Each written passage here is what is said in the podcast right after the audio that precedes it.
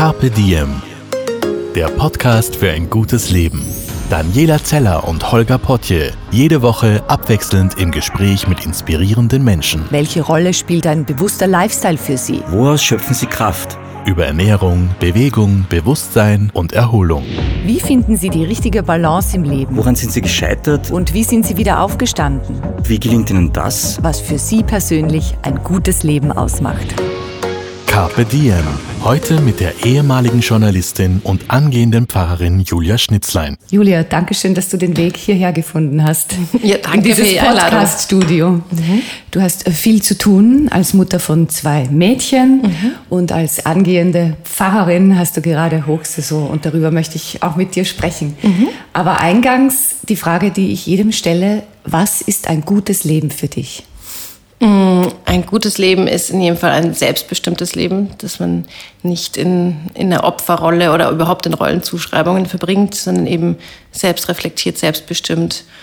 Und ähm, ja, ein, also wenn man versucht, so ein bisschen auch Resilienz zu finden, wo auch immer man ähm, die dann findet, ähm, ich finde es im Glauben, äh, aber so, dass man auch nicht mehr so wahnsinnig Angst haben muss vor allem. Das ist für mich ein, ein gutes Leben, ja. Du bist ausgebildete Journalistin, ja, du bist auch studierte Theologin, hast in Amsterdam Theologie studiert, bist gebürtige Deutsche, hast dann deine journalistische Ausbildung in Wien äh, gemacht und bist hier geblieben und warst ja sehr, sehr erfolgreiche Journalistin. Du warst im Newsverlag, du warst bei der APA. Und irgendwann, nämlich vor zwei Jahren hast du es kommuniziert, hast du den Beschluss gefasst, nein, ich möchte doch zurück in die Kirche, ich möchte Pfarrerin werden. Wie kam es zu diesem Entschluss?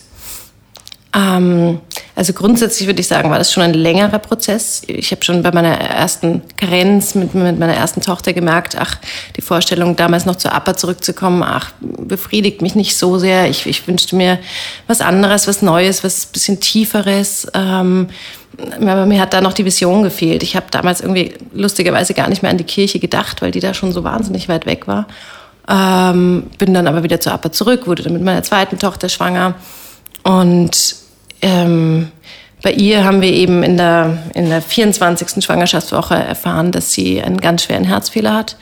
Und das war so, glaube ich, der Moment, der unser Leben komplett auf den Kopf gestellt hat und erschüttert hat. Also bis dahin war mein Leben vielleicht manchmal ein bisschen oberflächlich und ich habe mich nach Tiefe gesehnt, aber es war eigentlich total perfekt. Ich hatte keine schweren Schicksalsschläge in meinem Leben und ähm, karrieremäßig lief alles gut, finanziell super aufgestellt. Unsere große Tochter war wunderbar. Also es war einfach alles sehr, sehr gut.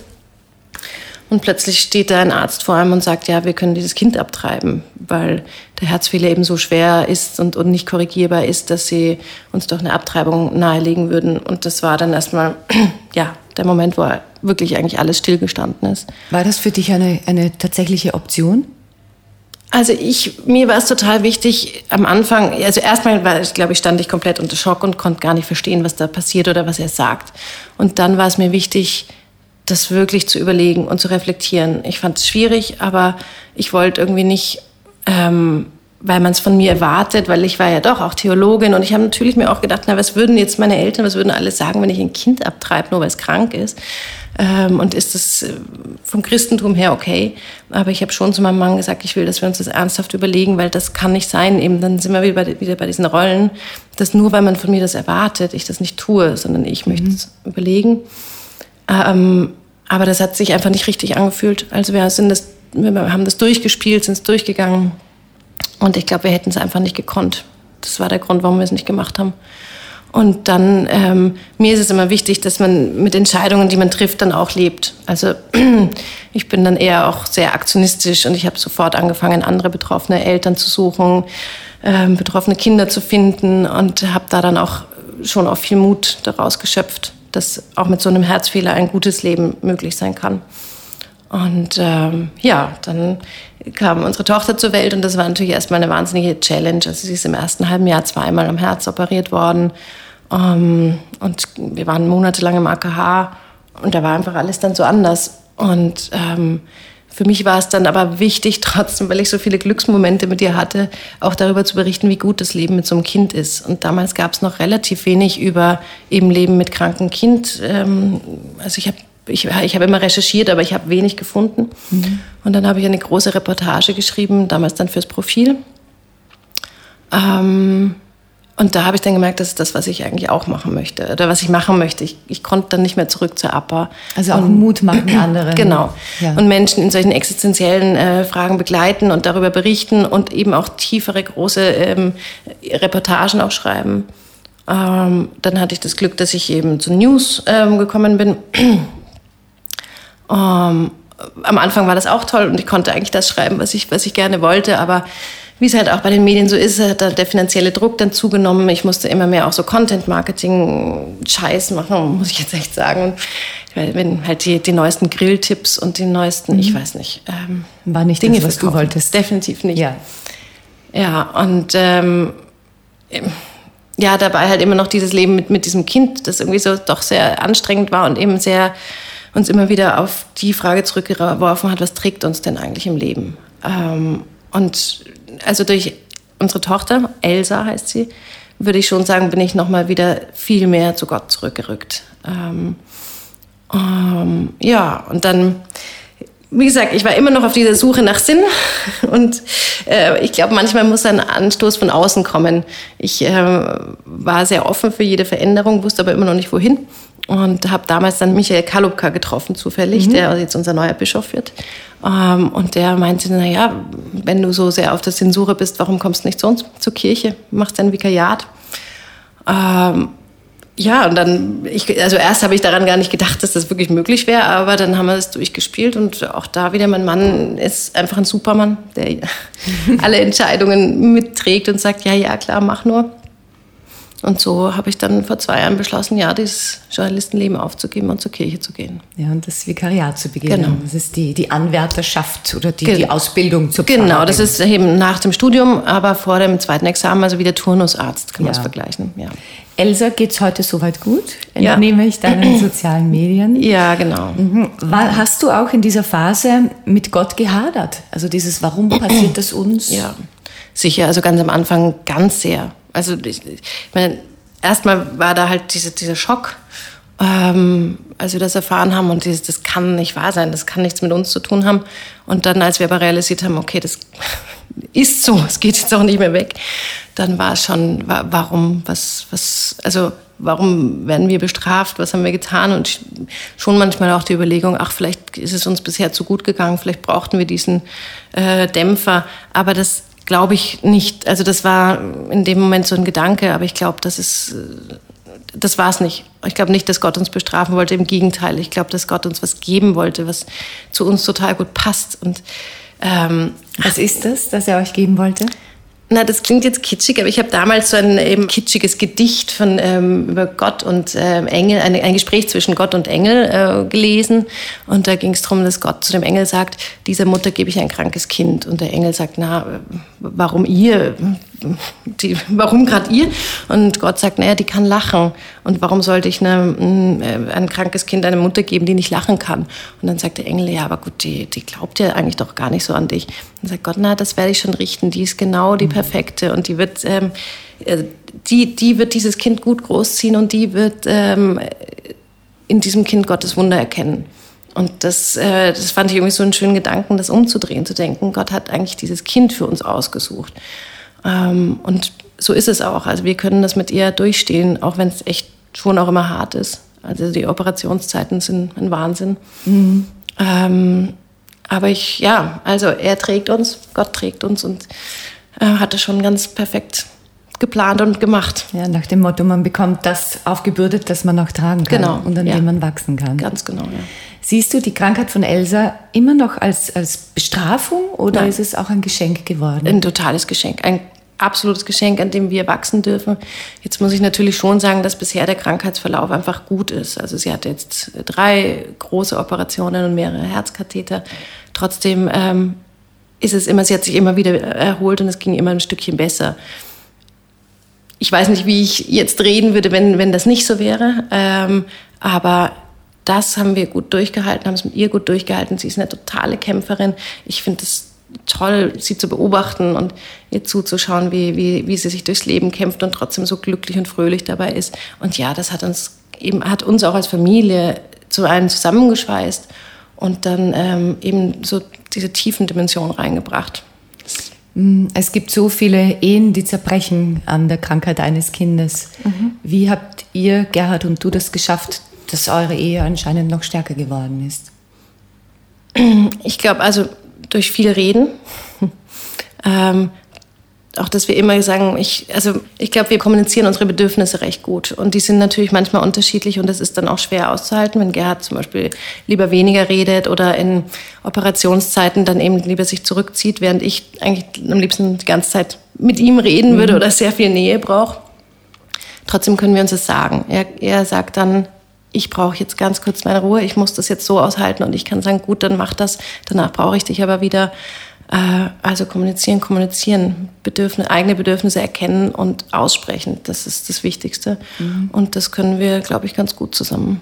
Mhm. Wie schafft ihr die Balance zwischen dem, dem Leben mit dem gesunden Kind mhm. und dem kranken Kind? Denn oft kommen ja die gesunden Kinder da ein bisschen zu kurz. Stimmt, das, das Problem oder die Sorge habe ich auch immer wieder, weil natürlich äh, also liegt die Sorge viel mehr auf der Kleinen. Ähm, aber das habe ich von Anfang an mir irgendwie auch gedacht, das ist schon auch unser Leben als Familie. Das, mhm. das ist halt eben auch ihr Schicksal. Und ich finde nicht, dass man Kinder auch grundsätzlich gleich behandeln kann. Das geht ja sowieso nie.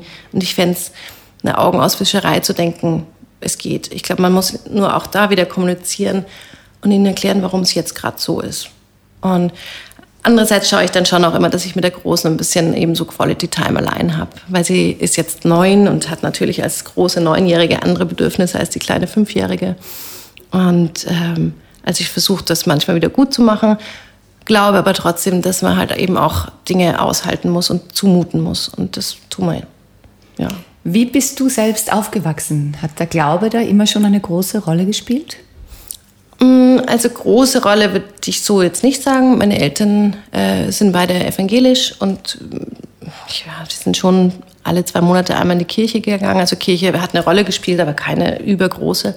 Was wir gemacht haben, war, dass wir jeden Abend gebetet haben.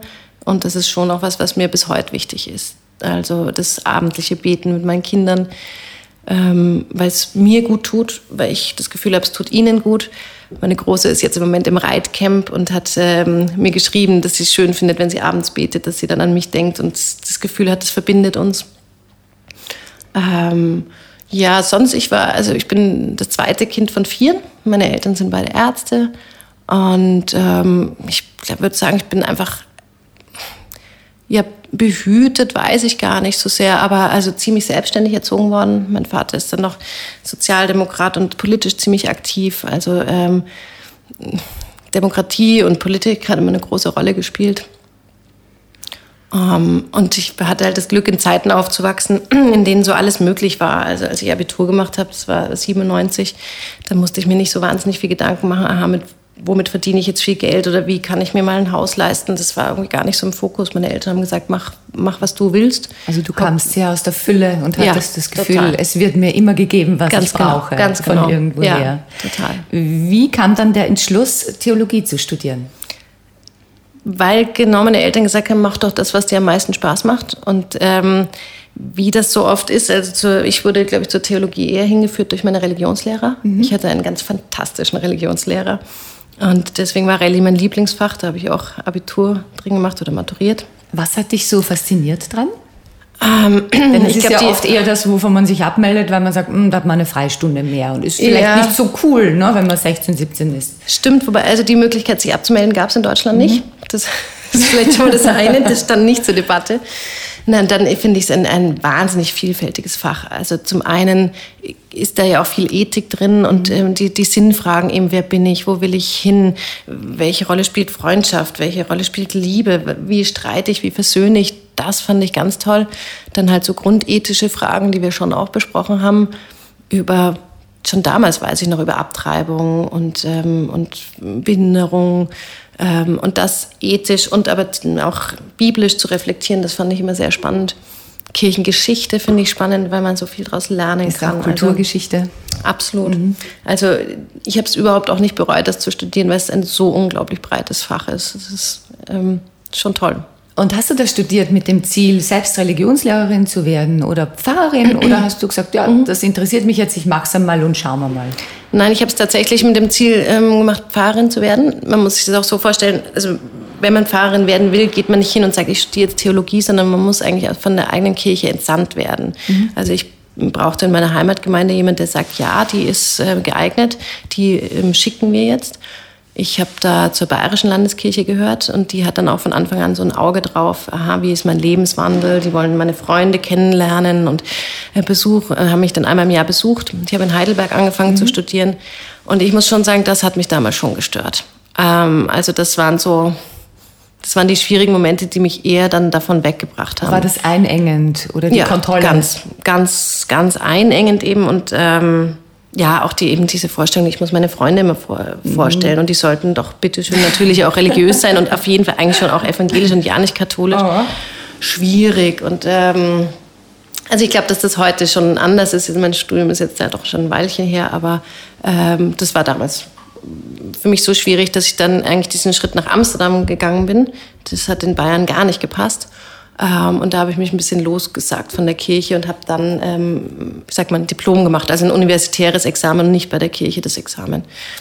Und damals dachte ich dann, nee, also Pfarrerin möchte ich jetzt eigentlich nicht werden. Mhm. Und deswegen dann auch noch das Journalismusstudium. Ja, ich habe im, im Internet, du hast mal eine, bei den Journalismustagen einen Vortrag gehalten mhm. und ich habe die Ankündigung äh, gefunden und mhm. da stand, wäre um ein Haar Pfarrerin geworden. Ja. Also das war vor ein paar Jahren. Ja. Also dann die Kurve zum Journalismus. Was ja. hat dich daran gereizt? Mm, ähm, also ich Geschichten erzählen, glaube ich, das, das habe ich immer schon gerne. Ähm, und ich interessiere mich einfach wahnsinnig für Menschen. Das ist immer noch so. Und das war das, was mich an der Theologie interessiert hat, Menschen zu begleiten und dann eben schon noch am, am Journalismus. Ähm, ja, also das Geschichten erzählen und Menschen kennenlernen. Das ist das der ist, rote Faden. Ja, total. Sich begegnen. Genau. Mhm. Carpe Diem. Was vermisst du denn an deinem alten Leben? Oh, das Geld. Nein, ich glaube, ich, ich, mein, ich habe schon besser verdient als Journalistin. Das war schon, das war schon auch fein. Die freien Wochenenden, die es dann doch ab und zu gab. Mhm. Also ich, ich bereue den Schritt, den ich gemacht habe, gar nicht. Ich bin ganz glücklich bei der Kirche, aber natürlich hat alles auch immer so zwei Seiten. Es ist jetzt nicht nur alles so viel besser. Also meine Familie ist schon auch ein bisschen gefordert, dadurch, dass ich an allen Wochenenden, äh, also ein Wochenende im Monat habe ich frei, aber quasi an drei Wochenenden mhm. im Monat arbeite, dass ich an den Feiertagen, Weihnachten, Ostern, Pfingsten arbeite, dass wir da nicht wegfahren können. Also ähm, bisschen mehr Freizeit, das geht mir manchmal auch ab. Ja, aber sonst wenig, nachdem ich ja auch noch schreibe. Ich empfinde auch das Predigen schreiben als Schreiben. Ja, und du hast eine Kolumne. Und ich habe eine Kolumne in der Kronzeitung, mhm. genau. Ähm, insofern wenig. Hast du dich verändert in diesen zwei Jahren? Ja, sehr. Inwiefern? Ähm, also man muss sich vorstellen, in dieses Vikariat, da besucht man auch Kurse. Also ich bin zwar eigentlich voll in der Pfarre und habe Religionsunterricht und ähm, also gebe Religionsunterricht und arbeite als Pfarrerin, aber habe halt immer auch so, so eben Kurstage oder Wochen.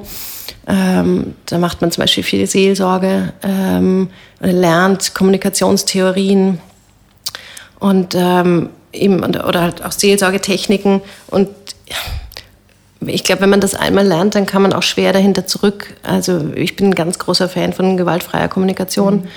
ähm, und merke einfach, dass das auch mein, mein Umgang mit, mein, mit meinem Umfeld, mit meiner Familie total bestimmt. Finde ich auch fein, aber ich finde es manchmal fast ein bisschen anstrengend. Ähm, was mich verändert hat, ist, dass ich, glaube ich, noch mal anders zuhöre ich habe früher als Journalistin halt immer eigentlich gewusst, worauf ich hinaus will. Mhm. Ähm, und jetzt merke ich, dass ich Menschen unvoreingenommener begegne.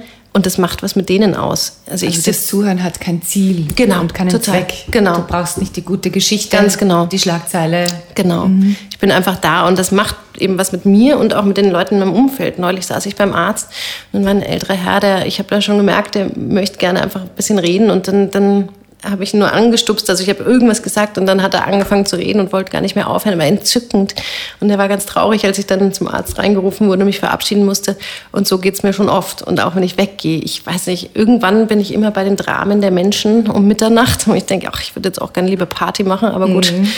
Ähm, also das hat mich verändert. Ähm, mhm. Hat das auch Einfluss auf Freundschaften? Also sind Menschen weggefallen dadurch, neu dazugekommen?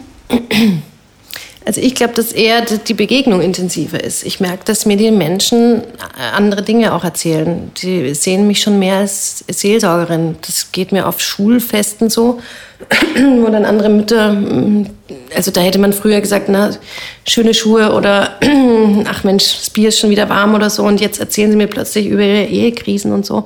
Also das ist eben anders, aber von den Freundschaften her nein, eigentlich nicht. Ich, mm, also ich habe einen ganz guten und stabilen Freundeskreis, der einfach alle Veränderungen mitmacht und das sehr spannend findet. Und ich finde es auch total schön, dass eigentlich die allermeisten schon bei mir im Gottesdienst waren. Wie schaffst du es denn, dich abzugrenzen? Denn Ach. es kommen ja nicht nur lustige, fröhliche nee. Themen auf dich zu, mhm. sondern wahrscheinlich eher das Gegenteil. Mhm. Und dadurch, dass sich die Menschen auch mehr öffnen als in einem Interview zum Beispiel, wirst du da auch noch mehr in die Tiefe gezogen, mhm. nehme ich an. Wie ja. schaffst du es da rauszugehen und zu sagen, okay, jetzt lebe ich aber mein Leben wieder weiter als Julia? Mhm. Gute Frage. Also ist total meine Kernfrage, auch die mich beschäftigt. Ähm also manchmal gelingt mir es nicht so gut, mich abzugrenzen und ich nehme halt, also jetzt gerade im Sommer habe ich sehr, sehr viele Beerdigungen, weil wir auch ähm, andere Gemeinden vertreten, ähm, wenn, wenn die Pfarrer dort im Urlaub sind. Und wenn ich dann fünf Beerdigungen die Woche habe oder dann auch jüngere Menschen dabei sind, das geht mir schon sehr nah und das nehme ich mit. Mhm. Ähm, da wieder, ich habe einen tollen Mann, der sich das alles anhört. Also ich erzähle natürlich keine Details und nie aus Seelsorgegesprächen, ja. aber schon das, was mich dann beschäftigt und das hört er sich an. Ich finde, wenn man erzählt, dann kann man ja schon auch ein bisschen loslassen. Ähm, sonst ist eben das Thema Abgrenzung für mich ein großes, weil es auch dabei um das Rollenbild der Pfarrerin geht. Ähm, früher war das immer so klar, der Pfarrer oder die Pfarrerin ähm, lebt für die Gemeinde bei den Katholiken ist das ja auch ganz klar so, die dürfen nicht heiraten, sondern sie sind verheiratet mit eben Gott und Gemeinde und ähm, rund um die Uhr dafür da. Ähm, sehr viele ältere Menschen sehen das auch jetzt noch so, dass das so sein sollte. Und ich muss aber sagen, nein, eigentlich bin ich dazu so nicht bereit. Natürlich, wenn, wenn jetzt auch, wenn jemand stirbt und ich soll eine Trauerbegleitung, eine Sterbebegleitung in der Nacht machen, dann bin ich dafür natürlich da. Aber nicht für alles und nicht für jeden und nicht rund um die Uhr. Also ich, mm, aber gutes Thema, großes Thema. Ich arbeite dran. ähm, Eben, andererseits, aber, wenn du leer bist, wenn dein Wasserkrug leer ist, kannst ja, du auch nichts mehr geben. Ganz genau, ja. Das sehe ich total so. Deswegen, also ich halte Abgrenzung für was ganz, ganz Wichtiges. Und ich glaube, da muss man aber auch eben die Gemeinden mit ins Boot nehmen und, und ihnen das auch erklären. Also äh, von einem Pfarrer oder Pfarrerin, die 80 Stunden die Woche arbeitet und wie du sagst, dann im Burnout endet, hat ja niemand was. Wie gehst du damit um, wenn Menschen wirklich hadern, die ein, ein Kind beerdigen mhm. und sagen, es kann keinen Gott geben, mhm. warum wir, wo ist Gott? Mhm. Wie begegnest du dem? Also ganz schwierig, wobei ich sogar eher, also ich erlebe Menschen, die so einen Verlust haben, eher immer so, dass sie was brauchen, woran sie sich festhalten wollen. Die wollen, die, die wollen eher von mir hören, sagen Sie mir bitte, dass wir uns wiedersehen. Sagen Sie mir bitte, dass es ihm, ihr jetzt gut mhm. geht. Und da kann ich guten Gewissens sagen, ja, das glaube ich. Das, daran glaube ich ganz fest. Natürlich kann ich es nicht wissen, aber ähm, da kann man schon viel Trost spenden. Das finde ich sehr schön. Aber umgekehrt muss ich schon, also ich finde es ganz schwierig. Also gerade wenn, wenn Kinder ganz schwer krank sind oder sterben. Weil ich, weil ich halt selber auch Kinder in dem Alter habe und das dann schwer von mir fernhalten kann. Das sind dann die Dinge, wo ich selber in Supervision gehe. Ja, und es gibt eben Wunden, die sind kein Geschenk, sondern einfach ja, nur Wunden. Ganz genau, ja. Mhm. Mhm. Konntest du immer glauben? Nein. also, ähm, ich glaube, äh, nein, Glauben ist auch so ein, so ein bisschen, also Glaube verändert sich ja. Ich finde, Glaube ist gar nichts Statisches. Ich, ähm, ich hatte nie das Gefühl, dass es gar keinen Gott gibt. Ähm, aber ich hatte also hm, wie kann ich das sagen? Ich glaube, früher habe ich sehr an diesen biblischen, kindlichen Gott geglaubt, so wie wir ihn halt so kennen. Und dieser Vater, der, der eben die schützende Hand über allem hält. Und ähm, fand es dann im Theologiestudium schon schwierig, die Bibel auch so zu, auseinanderzunehmen, dass eigentlich wenig davon übrig bleibt. Also es bleiben Kernelemente, aber wenn man dann weiß, wie das alles zustande kam, da habe ich dann schon auch sehr gezweifelt und mir gedacht, naja, eigentlich ist es nicht dann lächerlich, an dem wenigen noch festzuhalten? Also schwierig. Ähm, ich glaube, dass man Gott spüren kann, wenn man ihn sucht, wenn man offen dafür ist. Und manchmal ist man vom Alltag so überrollt, dass man eben nicht, also dass, dass man gar nicht diese Sensoren hat dafür. Und so ging es mir eben lange, auch als ich als Journalistin glücklich gearbeitet habe und so dachte, ach, das habe ich doch alles selber in der Hand. Gott brauche ich eigentlich gar nicht. Also Gott ist so. Was oder wer ist Gott für dich? Also ich finde das schönste Bild für ihn äh, das Vaterbild trotzdem immer noch. Ähm, ich kann, also mir ein Bild von ihm zu machen, finde ich schwierig. Also ich habe keinen, er ist kein alter Mann mit Bart und auch, ähm, auch kein Loch oder irgendwas. Ich, einfach irgendwie jemand, der eben immer da war.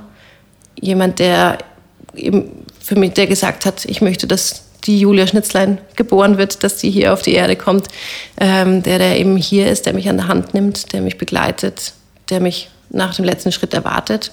Das ist Gott. Manche nennen ihn äh, vielleicht irgendwie auch die Energie oder das Weltall oder wie auch immer. Ich finde, da sind sie gar nicht mehr so weit weg von, von Gott. Weil ich erlebe immer wieder, dass Menschen sagen, ich glaube schon an irgendwas, aber ganz sicher nicht an Gott. Mm, ich finde, die Bibel erzählt uns viel von Gott und so wahnsinnig vielfältiges, dass ich, ähm, ja, also ein Gottesbild zu haben, finde ich schwierig. Also ist Gott für dich auch Nächstenliebe?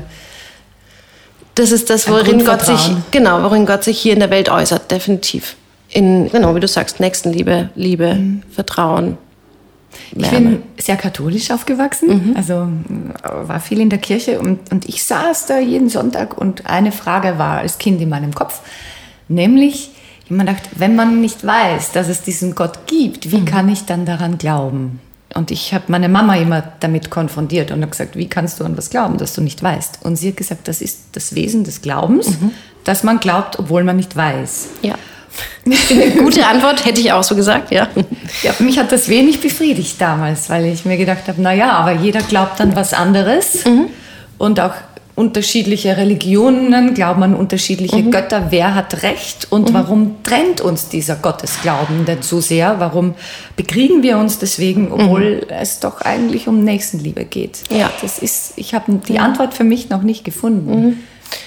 Also man muss auseinanderhalten, warum, warum wir uns bekriegen. Das finde ich, das sind immer Dinge, die Menschen machen. Also keine Religion sagt explizit, dass wir uns bekriegen müssen. Natürlich gibt es auch in der Bibel, auch im Koran, ähm, im Alten Testament, auch im Neuen Testament eben, ähm, gibt es Passagen, die, die ähm, abgrenzend sind. Ähm, aber ich finde, da muss man immer auch schauen, warum sind die, wer hat die warum geschrieben, in einem historischen Kontext sehen und nicht sehen, das ist nicht das Wesen der Religion, die uns ausmacht. Ähm, das Wesen unserer Religion ist die Bergpredigt, die Nächstenliebe, die ähm, Gnade.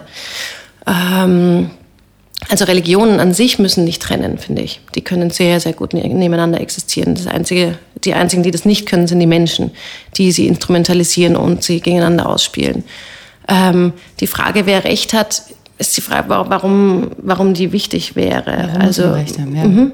Mhm. also ich, ich spüre einen Gott, der sich nicht immer mit dem in der Bibel vielleicht deckt. Ich habe auch Probleme mit dem wütenden Gott, der die Sinnflut geschickt hat und nur eine Familie gerettet hat. Ähm, ich weiß nicht, ob der das dann ist, aber der Gott, den ich spüre, der ist, der ist gnädig, der ist gütig. Und ich spüre eben dieses Gottvertrauen derer, wenn, wenn wir Menschen äh, auf ihrem letzten Weg begleiten und ich sie dann in die Erde gebe und ich dann sage, wir werden uns wiedersehen, das, das ist schön und das ist, ähm, da ist Gott dann da. Also Gott kann man wirklich tatsächlich nur mit dem Herz spüren, nicht mit dem Verstand. In welchen Momenten spürst du Gott besonders stark? Mm, also vorm Einschlafen sehr. Ich finde ja Schlaf auch was sehr Faszinierendes. Auch die Frage, wo wir denn da eigentlich so sind, wo unser Verstand da so ist. Mhm. Ähm, wenn ich denke, jetzt überantworte ich meinen Geist und vertraue einfach darauf, dass in der Zeit, in der ich nicht bewusst bin, ähm, Gott dafür sorgt, dass schon alles gut ist und gut wird. Also ich bin, ich habe gerne Kontrolle und Kontrolle abgeben, damit tue ich mir immer schwer. Mm, aber da spüre ich Gott und da kann das, das ist ein gutes, warmes Gefühl. Mm, ja, ich spüre eigentlich Gott, wenn ich auch, also in, in der Natur, wenn, ich weiß nicht, ähm, unter einem schönen Baum, ähm, am Strand, äh, in den Bergen, da denke ich mir, ja, da ist Gott so ganz nah. Carpe Diem. Wie definierst du für dich Erfolg in deiner kirchlichen Arbeit? auch gute Frage. Ähm, was mir wichtig ist, ist zum Beispiel auch Glaube und Bibel so zu übersetzen, dass es die Menschen anspricht. Und wenn zum Beispiel nach einem Gottesdienst jemand zu mir kommt und sagt, das hat mir jetzt so aus der Seele gesprochen oder Wahnsinn, das hat jetzt meinen Blick auf Dinge verändert oder jetzt habe ich es verstanden. Und einmal kam eine, die gesagt hat, ich habe danach, also da hatte ich gepredigt über Schuld und sie meinte dann, sie hat danach ihre, äh, ihre Mutter angerufen, mit der sie seit Ewigkeiten irgendwie ganz große Probleme hat und überhaupt auch Familienprobleme und ähm, hat gesagt, ich, ich, ich finde jetzt, es hat niemand mehr Schuld. Was ich, hast du da ähm, gesagt in der Predigt? Na, beim Thema Schuld zum Beispiel, dass es nicht eben dass die Suche nach Schuldigen ähm, weder biblisch ist noch irgendwas bringt. Also ist, eigentlich die Frage nach der Schuld ist, ist die falsche. Es geht immer eher darum, ähm, wie gehen wir jetzt mit der Situation um und wie können wir nach vorne schauen. Und dieses äh, Schuld zuschieben, Schuld suchen, das ist was ganz Menschliches zwar, weil mhm. uns das irgendwie befriedigt, wenn wir einen Schuldigen ausmachen, aber es ist eigentlich ganz unmenschlich und ganz unbiblisch. Ähm, und eigentlich eben nicht das, was Jesus uns gelehrt hat. Im Gegenteil, er hat ja gesagt, er ist für unsere Schuld gestorben. Also das sollte jetzt mal abgehakt sein. Wir brauchen keine Sündenböcke, auch nicht in unserem Leben. Also immer zu sagen, wir brauchen jemanden, der ihn verantwortlich machen, dass es uns jetzt so und so geht, ist definitiv nicht biblisch. Also es gibt keine Schuld, denn jeder ist das die, die Summe aller Erlebnisse, die mhm. er hatte. Mhm. Das würde aber auch bedeuten, jemand, der wirklich Böses tut, ist nicht schuldig. Ja, finde ich auch einen schwierigen Gedanken, aber ja, eigentlich ist es so, ja. Mhm. Ich finde diesen Gedanken sehr, sehr versöhnend, auch in dem Umgang mit Eltern. Mhm. Denn als Kind hadert man ja manchmal mit den Eltern. Ja, denkt, ja warum ist mein Vater jetzt so, meine Mama so? Aber Erwachsensein bedeutet für mich auch zu sehen, dass die auch mal Kinder waren und auch eine Geschichte genau. haben. Und, und da gibt es dann auch nicht dieses Gut und Böse, unschuldig und nicht mhm. schuldig und ich arm. Genau, finde ich halt auch. Sich auch mit der Vergangenheit zu versöhnen, das finde ich, ist, das gehört zum Erwachsensein so sehr dazu. Und ich erlebe so oft, dass das unheimlich schwer ist. Und dass eben Menschen auch eben, ich weiß nicht, mit 30, 40, 50 immer noch sagen, ich bin so, weil meine Mutter damals so und so war und die ist schuld, dass ich heute nicht lieben oder nicht das und das machen kann, finde ich schwierig. Also das ist genau das, wo ich denke, da sollten wir eher davon wegkommen und eben Verantwortung für uns selber übernehmen und mhm. eben aussöhnen, ja. Ja, finde ich sehr besonders, ne? weil den Glaube bedeutet für viele, ne? da ist jemand, der wird schon richten, mhm. aber deine Definition ist sehr wohl, ich bin auch in einer Ga Eigenverantwortung Eigenverant und, ja, ja. und, muss mir gewisse Fragen stellen und ja. da auch meins beitragen. Sehr. Also Glaube ist, finde ich, auch eben deswegen eigentlich nichts wahnsinnig Leichtes. Eben genau das Gegenteil von dem, da nimmt uns jemand alles ab, sondern das verlangt uns viel ab. Aber, aber im Guten. Also ich glaube, dass Glaube zu einem sehr, sehr guten, sehr äh, eben selbstreflektierten und dann versöhnenden Leben führen kann. Ich bin in der Beschäftigung mit, mit dir über einen, äh, ich glaube, du hast das gepostet, aber über einen guten Gedanken gestoßen, wo ich mir gedacht habe, ah ja, du hast gesagt, die, die Themen Spiritualität, Achtsamkeit, mhm. Selbstfindung mhm. Boomen, mhm. aber dich stört, dass das alles so losgelöst von der Kirche stattfindet. Ja. Genau, stört mich wirklich. Du kannst dazu Stellung nehmen. Na, ich finde es ganz toll. Es gibt wirklich viele tolle Podcasts mhm. und, und, und tolle ähm, Zeitschriften, Magazine und sowas zu diesen Themen. Ähm, und die, ich sehe, die Leute sehnen sich danach. Es boomt ja wirklich. Äh, ähm, aber das sind also diese ganze eben Achtsamkeit, Versöhnung, Selbstliebe, ähm, Nächstenliebe und so, das ähm, Vertrauen, das sind einfach die Kernthemen der, der Bibel. Das ist äh, jesuanisch, das ist Bergpredigt und so. Und ähm, ich habe das Gefühl, dass Kirche, vor allem auch in Österreich, immer sehr oft mit katholischer Kirche in Verbindung gebracht wird, mit einem alten ja, wahrscheinlich noch weißen Mann, der vorne steht und mir sagt, wie das Leben funktioniert und mich eben von jeder ähm, Selbstreflexion so entbindet, äh, weil er mir sagt, wie, es richtig läuft. Mhm. Aber das ist ja nicht alles, das ist ja nicht Kirche und das ist auch nicht Bibel. Und es ist schon auch, aber, ähm, aber eben diese, diese Spiritualitätsthemen sind halt eben tatsächlich auch unsere und ich finde, die Kirche muss viel mehr lernen, das zu kommunizieren und auch ein bisschen von diesem Bild wegkommen. Und ich würde mir wünschen, dass die Menschen eben das, das auch sehen, ähm, dass sie das, was sie suchen, auch bei uns finden. Umgekehrt müssen eben wir als Kirchen besser werden in der Kommunikation, ganz definitiv. Ähm, Und ich bin ja auch großer Fan von dem Hashtag digitale Kirche. Finde, dass wir auch Podcasts brauchen. Ich finde es schade, mhm. dass es noch keinen kirchlichen Podcast gibt. Und also da ist definitiv eine Marktlücke. Absolut. Ich glaube, du mhm. kannst die perfekt besetzen, diese Marktlücke. Mhm. Ich will, ja, ich würde ich auch. Eine ja. Chance, ich will es nur nicht in meiner Freizeit machen. Die Kirche muss ja, sehen, dass es dass auch es äh, ist. Genau. Ja. Aber als ich diesen Satz gelesen habe, ich habe mir gedacht, ja, das stimmt so. Wie viele Menschen buchen Reisen nach Bali, genau. drei Wochen mhm. um Tausende von Euros, mhm. um in Wahrheit das zu hören, was es in der Kirche nebenan gratis gibt. Ja, total. Ist, ja, sprichst mir, ja, sprichst mir aus der Seele, na ganz. Also auch die, warum muss ich äh, immer in irgendwie buddhistischen Klöster gehen, mhm. wenn doch eigentlich das, äh, dann meinetwegen auch das katholische Kloster um die Ecke ist. Ich, wir haben, glaube ich, im Moment ein kleines Imageproblem. Aber ja, naja, aber vielleicht, wenn, wenn jemand diesen Podcast hört, der mal ähm, spirituell, kirchlich, christlich interessiert ist, würde ich mich wahnsinnig freuen. Ja, sag ja. nochmal, in welcher Kirche du zu finden bist. Genau, ich bin ab September ähm, in der äh, Dorothea-Gasse in der Wiener Innenstadt zu finden, in der lutherischen Stadtkirche und ja, gemeinsam mit meinem Kollegen, dem Pfarrer Wilfried Fussenegger, sind wir da eigentlich eh rund um die Uhr im Einsatz. Ist auch eine schöne, du hast sie mal gepostet mhm. auf Instagram. Ja, ist eine schöne Kirche, wow. ja, sehr. Ganz ja, elegant. evangelische Kirchen sind ja oft nicht so, nicht, nicht so schick, ähm, aber das ist eine schöne, eine alte. Mhm, auf die freue ich mich schon sehr.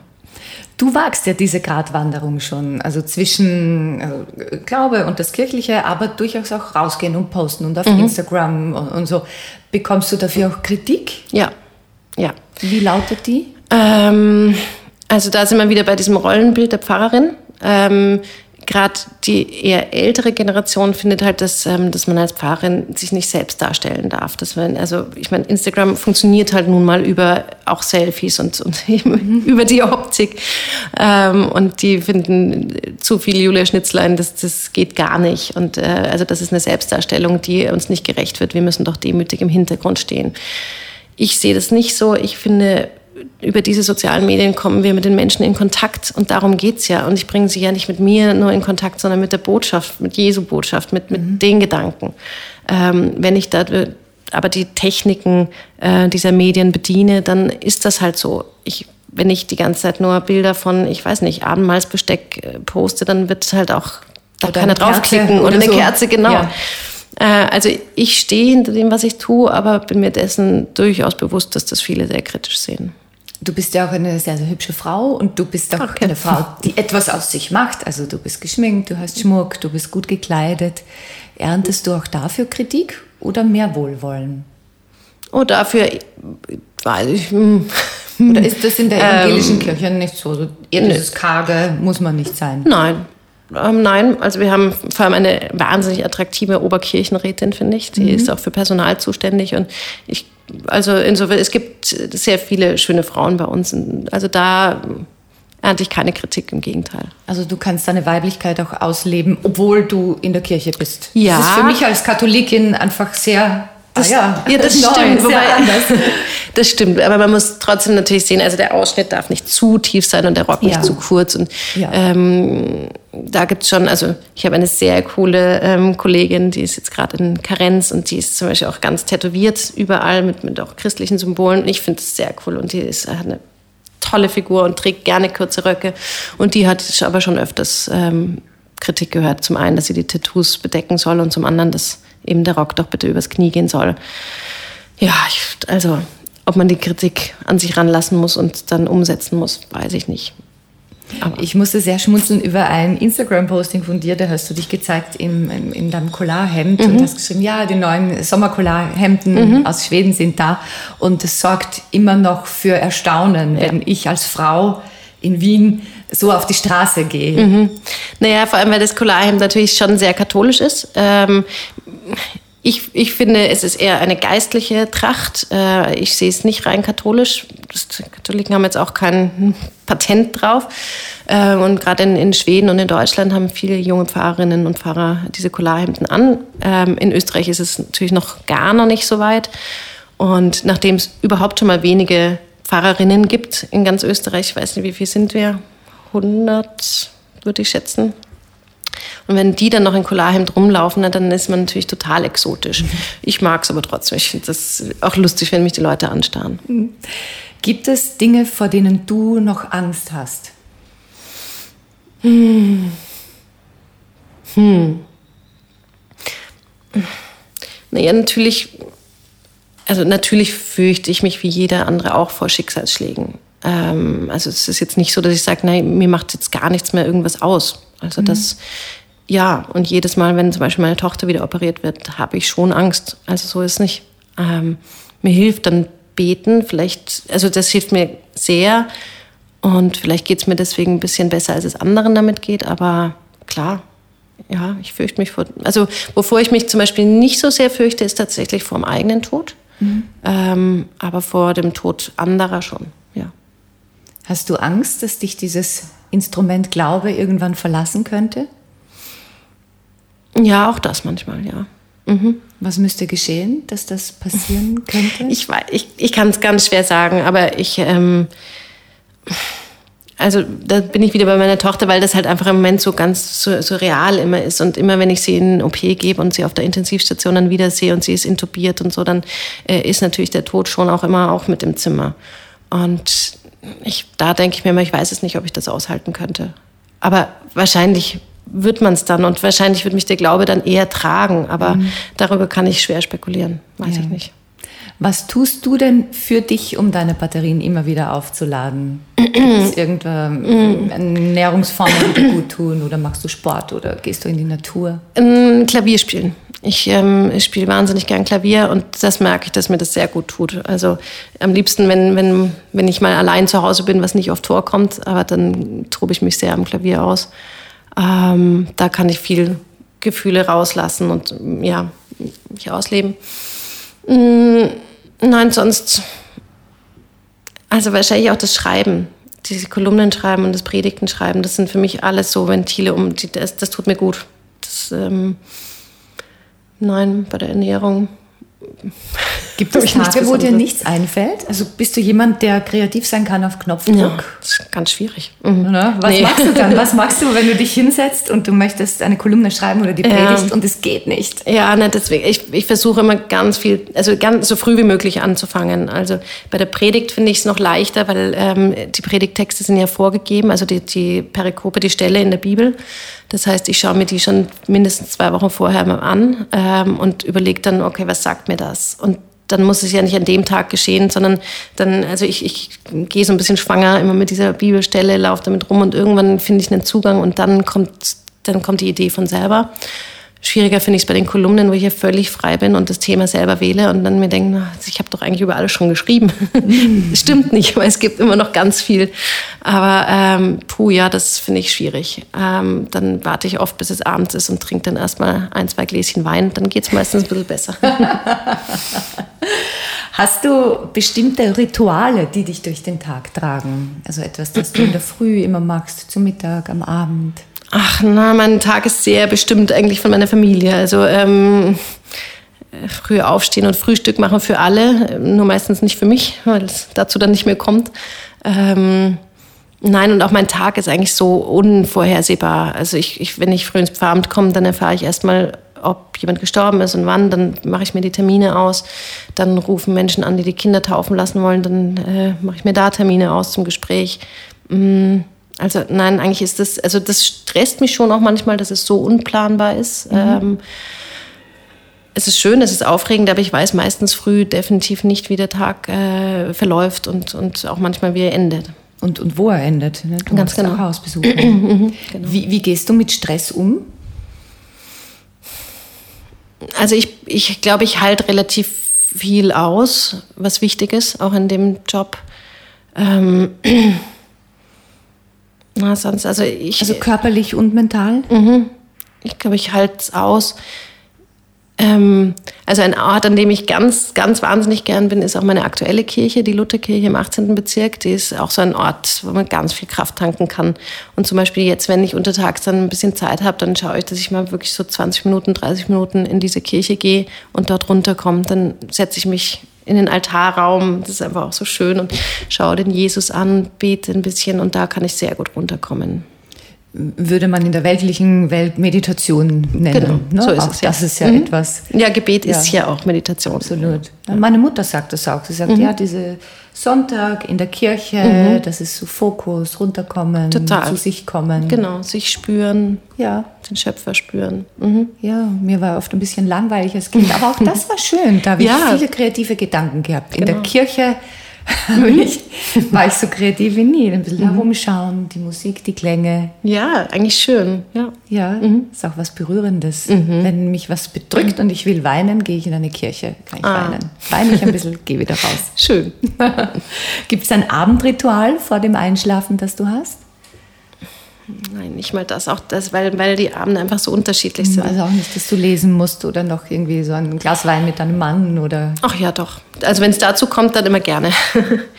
Nein, ich trinke ganz, ganz gerne guten Wein. Ähm, und wenn ich jetzt abends nicht zu lang weg bin oder die Termine zu lang sind, weil wir haben halt doch Sitzungen oft am Abend und, äh, oder Konfi-Unterricht, der dann mal länger dauert und so und ich dann einfach nur halbtot ins Bett fall. Ähm, aber nein, wenn wir mal beide zu Hause sind, dann eine gute Flasche Wein. Das ist eigentlich das, ist das Schönste. Welches Zitat hat dich geprägt? Darf auch eine Bibelstelle sein. Ganz klar, mein, mein Taufspruch, der ist ähm, aus Jesaja. Ähm, Gott spricht: Fürchte dich nicht, ich habe dich erlöst, ich habe dich bei deinem Namen gerufen, du bist mein. Und das ist, also das trägt mich durchs Leben, dieses, dieser totale Zuspruch: Fürchte dich nicht. Das, immer wenn ich mich fürchte, dann sage ich mir das. Und, ähm, und das hilft mir tatsächlich. Das ist, also das, das trägt mich. Ähm, was mich sicher auch noch geprägt hat, ähm, klingt jetzt so dumm, aber das, war, das hat irgendwie im, im Studium mir so eine Einsicht gegeben, nämlich der Spruch, was Peter über Paul sagt, sagt mehr über Peter als über Paul. Finde ich einfach eine total wichtige Erkenntnis auch in, in der Kommunikation. Ähm, also den Spruch mag ich einfach. Und den sage ich mir oft, wenn mir Leute dann irgendwas erzählen wieder über andere, dass ich sage, okay, ich lasse es jetzt mal bei dir. Und ja, Sagst du das auch deinen Kindern? Gibt es so einen, ein Zitat oder einen Spruch, den du deinen Kindern oft sagst? Puh. Ah, würde mir jetzt so ganz spontan nichts einfallen. Hm, nee. Ich weiß, ich zähle jetzt bis drei. Keine Lebensweisheiten an die, an die Kleinen. nee. Carpe Diem. Julia, ich habe noch ein paar Fragen an dich, die das Leben stellt. Mm, Was ist für dich schöner? Zu Hause ankommen oder von zu Hause abreisen? Zu Hause ankommen. Warum? Ach, weil ich ankommen, ich, also ich, ich finde Abreisen auch etwas Cooles, Aufregendes, Spannendes, aber ankommen ist für mich eigentlich äh, das schönste Gefühl. Und angekommen zu sein ist überhaupt das, wo jeder doch irgendwie hin möchte mal, oder? Nicht mehr auf der Suche sein, sondern angekommen, angenommen zu sein. Und das symbolisiert für mich das auch zu Hause ankommen. Ich bin gern zu Hause. Hast du auch Fernweh hier und da oder brauchst Ja, du das gar nicht so? Doch, doch. Also ich habe manchmal Heimweh, wenn man es so nennen kann, nach, nach meinem Zuhause in Deutschland. Ähm, doch, ich habe Fernweh. Ähm, also ich bin unheimlich gerne in Asien, äh, in Thailand, in Vietnam und so. Also und da war ich schon lange nicht mehr.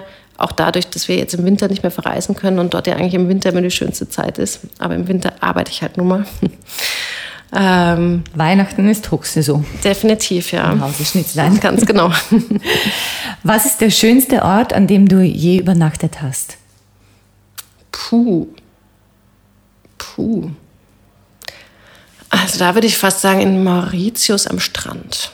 Das war, das war richtig schön. Da waren wir mit den Kindern, da waren die Kinder noch ziemlich klein. Das war, ähm, da war die, die Große noch nicht in der Schule.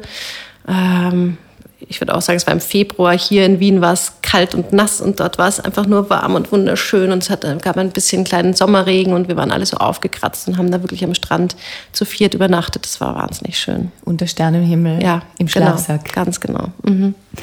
Woran erkennen andere deine Eitelkeit? Ach, gute Frage. Meine Eitelkeit. Puh. Bist du eitel? Ja, ein bisschen, bisschen, aber nicht übertrieben. Mm, Also mein Mann würde jetzt sagen, dass ich ständig in den Spiegel schaue und dabei den Bauch einziehe. Das lassen wir einfach so stehen. Welcher ist der schönste Fehler deines Lebens? Ha, das sind schwierige Fragen hier. Der schönste Fehler meines Lebens. Hm. Hm. Ähm, wahrscheinlich in Wien hängen geblieben zu sein. Das war nicht, war nicht mein Plan. Als ich, als ich nach Wien kam, hatte ich definitiv vor, zwei Jahre hier zu bleiben für dieses Aufbaustudium Journalismus und dann wieder zu gehen. Und ich bin tatsächlich klassisch hängen geblieben. Wieso? Ähm, weil ich dann über ein Praktikum an, äh, bei der APA gelandet bin und die APA hat mir relativ schnell eine Festanstellung geboten, was ja auch im Journalismus eher äh, Mangelware ist. Und ich habe Ja gesagt und dann wurden irgendwie aus zwei Jahren jetzt mittlerweile 16.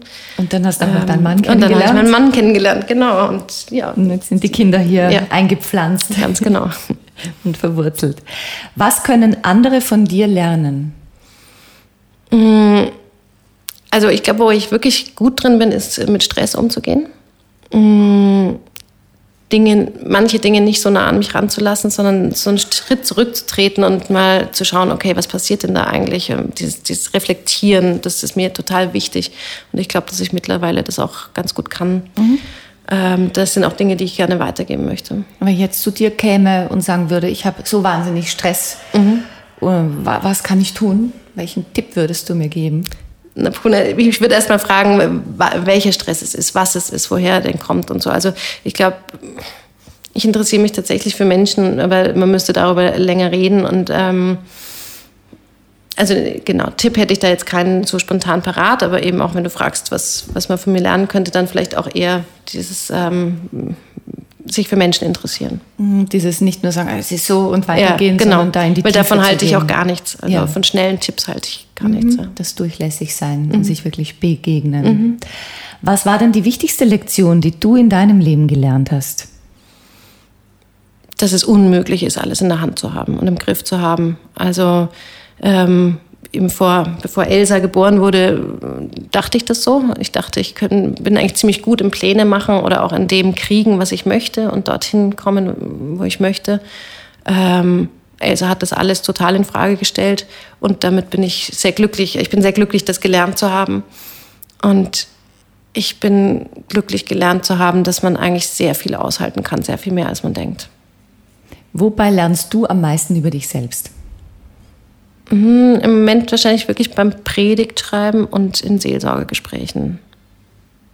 Ähm, ich kann gar nicht genau sagen, warum. Aber also zum Beispiel Predigt ist immer, das kommt ja ganz tief aus mir raus. Mhm. Das, ist, das ist mein Zugang zur Bibel und zu Gott. Und den zu verbalisieren oder zu verschriftlichen, das ähm, da bin ich auch immer wieder überrascht, was da so aus mir rauskommt. In Seelsorgegesprächen eher, ähm, dass, dass ich mich auch mal hinten anstellen kann und eben wirklich nur den anderen zum Vorschein kommen lassen kann. Und dann eben was, was es mit mir ausmacht, dann zu sehen. Das, da lerne ich viel über mich. Bei den Predigten fällt dir das auch manchmal schwer, dich so zu öffnen vor so vielen Schon, Menschen und sehr. dein ganz Innerstes preiszugeben? Finde ich sehr. Also das ist echt was anderes, ähm, wenn, wenn man sich selber da so preisgibt und, und äh, ja doch irgendwie bewertet wird. Und ich habe schon immer auch ein bisschen Angst, dass jemand sagt, na, das war jetzt ein totaler Quatsch. Ähm, wobei das kann einfach passieren, ist ja auch klar. Und das Schöne an, an der evangelischen Kirche ist ja auch, dass es kein richtig und kein falsch gibt, sondern es gibt immer nur Gott und mich, Gott und dich. Und mhm. ähm, wenn wir es unterschiedlich, einen unterschiedlichen Zugang haben und die Bibel unterschiedlich ähm, interpretieren, kann beides richtig sein. Und es gibt keinen Papst, der sagt, das ist richtig oder falsch. Oder das ist die wahre Lehre. Gibt es für dich Tabus, die du nicht ansprechen würdest in einer Predigt? Weil du zum Beispiel sagst, das hat zu viel jetzt mit meinen Töchtern zu tun oder mit meinem Mann und, und ist zu intim? Nein, also bisher nicht. Ist mir, nein, meine Familie kommt relativ oft vor. Also auch dein Mann hat da keine Hemmungen, also sagt, ja, Nö. das weiß die Gemeinde, nee, was da so nee, uns nee. bewegt. Nein, ja, also äh, ich würde schon auch sagen, es ist ja nicht immer alles nur rein biografisch. Ja. Ähm, also ich erzähle schon auch Geschichten, die, ja, die jetzt nicht immer so bei uns am, am Frühstückstisch passieren, sondern die stehen symbolisch für irgendwas. Ähm, aber trotzdem, also ich, ähm, meine Familie spielt eine große Rolle, äh, auch in meinen Gottesdiensten. Neulich hat mir erst eine Dame gesagt, dass sie es so entzückend fand, dass ich beim Valentinsgottesdienst, das war ein Abendgottesdienst, habe ich gesagt, naja, eben, dass Liebe ja nicht immer sein muss, dass, dass der andere perfekt ist und so, sondern dass man über Fehler hinwegschauen kann. Und ich schaue heute über den Fehler hinweg, dass mein Mann lieber Brit spielt, als am Valentinstag mit mir hier im Gottesdienst zu sein. Und das hat sich bei ihr sehr eingeprägt. Also das fand sie dann scheinbar charmant. Mhm. Du hast auch mal geschrieben in einer Kolumne, man soll nicht nicht irgendwo schauen, wo auf der Welt irgendwelche tolle Prinzen sind, mhm. sondern man sollte den Mann, den man an seiner Seite hat, anschauen. Mhm. Vielleicht entdeckt man in ihm, in ihm genau. wieder den Prinzen. Ja, sehe ich Und ganz das sehr kann so. die Mhm. Welt heilsamer machen. Hat mir sehr gut gefallen, dieser Gedanke. In welchen Momenten bist du absolut souverän? Gute Frage. Wann bin ich absolut souverän? Ich, also ich muss sagen, ich war erstaunt. Ich hatte jetzt gerade wieder Prüfungen, vor denen ich mich echt gefürchtet hatte, weil ich einfach seit der Uni-Zeit keine Prüfung mehr hatte. Ja, fällt dir das Lernen leicht? Oder Nee. musstest du auch da schon wieder Ga- Ist schwierig, wirklich, Mhm. ganz ehrlich. Und ich fürchte mich vor den nächsten. Also jetzt hatte ich Religionspädagogik und Religionspädagogik Oh, und es äh, Seelsorge. Ich habe es geschafft. Sehr gut. Und äh, war überrascht, wie souverän ich war, ähm, als ich auf Fragen nicht antworten konnte. Und ich glaube, also als Studentin hätte mich das total fertig gemacht und ich wäre immer in dem Fehler geblieben. Aber ich habe jetzt gelernt, einfach was anderes zu sagen. Also du bist ganz ruhig geblieben Genau, und, habe hast einfach weitergesprochen. Ja, so wie Politiker das bei Interviews Ja. machen, ähm, habe ich dann einfach was anderes gesagt und ich, ich weiß nicht, ob es aufgefallen ist. ich hoffe, ich bringe jetzt niemand auf dumme Idee. Aber nein, ich habe die Prüfung geschafft und da war ich überrascht, dass ich souverän war, obwohl ich eigentlich die Antwort nicht wusste. Gibt es ähm, so Momente, die dich total aus dem Gleichgewicht bringen können? Oder bist du immer so gut in dir ruhend? Nein, auch nicht immer. Also äh, ich finde, jedes Mal, wenn ich sehr viel von mir preisgebe, eben zum Beispiel auch wie ähm, äh, auf, auf Instagram oder äh, ähm, zum Teil auch in Artikeln, die ich schreibe, vielleicht auch über unsere Familie, ähm, da habe ich dann schon manchmal auch Angst vor den Reaktionen. Da sage ich auch zu meinem Mann, bitte nimm du heute das Handy und schau du, was da für Sachen kommen. Ähm, also bei Bosartigkeiten bin ich nicht souverän. Definitiv nicht. Die halte ich schwer aus. Wie ist es, wenn du dich in der Öffentlichkeit bewegst, in eurem Kretzel, und du bist zum Beispiel genervt und sagst, ah, Elsa, bitte, jetzt nimm das so. Ist da dieses Gefühl dabei, ui, ich bin ja jetzt bald die Pfarrerin und ich darf eigentlich jetzt nicht mal ein bisschen schärfer mit meinem Kind sprechen. Spielt Ja. das eine Rolle? Schon auch, ja. Ähm, lustigerweise war es jetzt erst letzten Sonntag auch im Gottesdienst. Äh, da war Elsa mit beim Abendmahl und sie wollte, sie, sie weiß, dass sie, wenn, die, wenn der Gottesdienst aus ist, dann darf sie den Traubensaft austrinken. Weil, hm?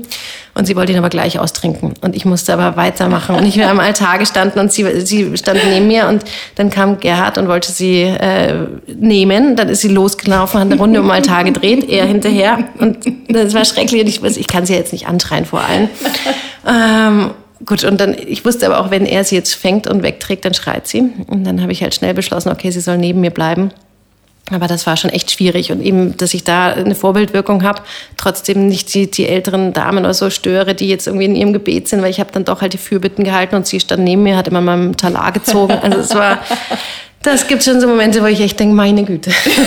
Ein buntes Leben. Ja. Und Julia, wenn alles möglich wäre, was würdest du heute tun? Wenn alles möglich wäre. Na, wahrscheinlich würde ich wirklich heute meine ganze Familie packen und äh, nach Thailand fliegen, wo dann im Moment keine Regenzeit wäre. Also ich hätte mal wieder Lust, weit weg und länger wegzufahren. Ich danke dir sehr für dieses Gespräch, Julia. Ich danke dir sehr. Danke. Mehr von Carpe Diem gibt es auf Soundcloud, iTunes, Google Play oder Spotify. Jetzt abonnieren und liken. Das Carpe Diem Magazin erscheint alle zwei Monate. Besucht auch unsere Social Media Portale auf Facebook, Instagram und YouTube und unsere Website carpediem.live. Carpe Diem, der Podcast für ein gutes Leben. Nächste Woche Holger Potje im Gespräch mit dem österreichischen Schauspieler Simon Schwarz.